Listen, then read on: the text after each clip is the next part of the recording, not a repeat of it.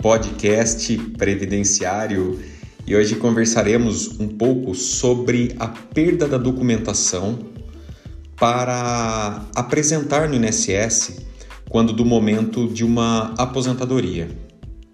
Então é comum pessoas perderem documentos, tê-los roubados, tê-los é, literalmente é, levados por enchentes, por exemplo, e são várias as situações da vida.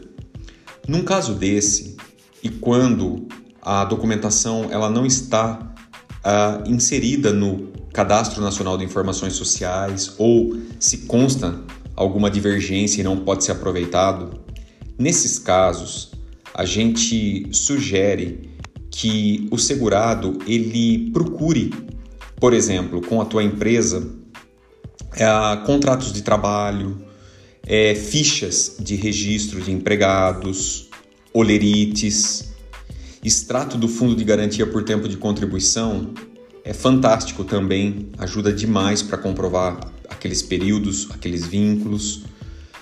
Declarações de imposto de renda também servem. É, por exemplo, cartões, é, cópia, na verdade, de, de cartão, livro, folha de ponto, acompanhadas de declaração fornecida pela empresa, assinada e identificada por seu responsável, recibos da época, mas tem que, deve ter a, a identificação do empregador e do empregado,